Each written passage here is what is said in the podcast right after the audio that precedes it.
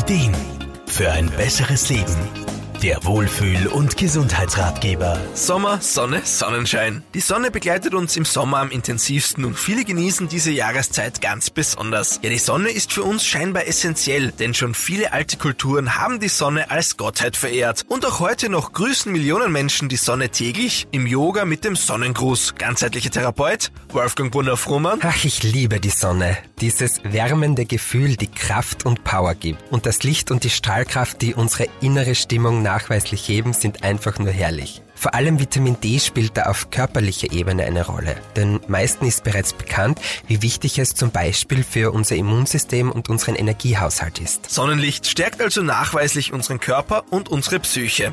Und es gilt im Sommer unsere Depots für den Winter anzulegen. Abgesehen davon steckt hinter der Sonne auch eine große Symbolkraft, die sowohl in der Astrologie als auch bei ganzheitlichen spirituellen Ansätzen Platz findet. Die Sonne steht für das chinesische Yang, die Kraft und das Feuer in uns. Im Grunde geht es da auch um unsere eigene Mitte, also dem Solarplexus Chakra. Das ist ein Energiezentrum und liegt der traditionellen chinesischen Medizin nach knapp über dem Bauchnabel und bildet unsere innere Sonne.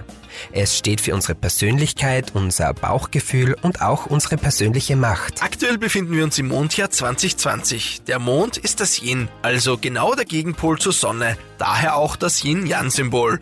Wolfgang Brunner-Frumann? Das ist heuer sehr spannend. Yin, also der Mond, steht für Sanftheit, Tiefe und Schatten.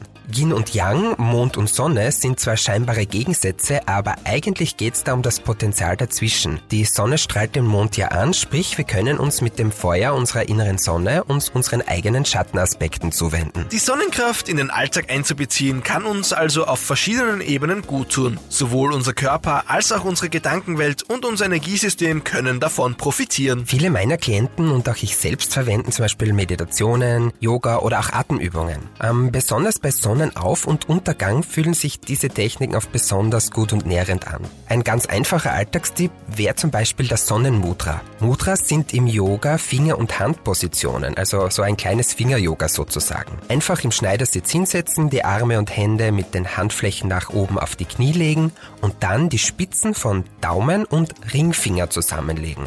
Und schon ist das Sonnenmudra fertig. Am besten so für einige Minuten bewusst in den Bauch ein- und ausatmen und die äußere und innere Sonne strahlen lassen. Die Sonne ist nicht nur das Zentrum unseres Sonnensystems. Nein, sie scheint auch in unserem eigenen Leben eine zentrale Rolle zu spielen. Nutzen wir also den Sommer, um uns zu stärken und um uns selbst zum Strahlen zu bringen. Markus Kopacz, Serviceredaktion. Der Wohlfühl- und Gesundheitsratgeber.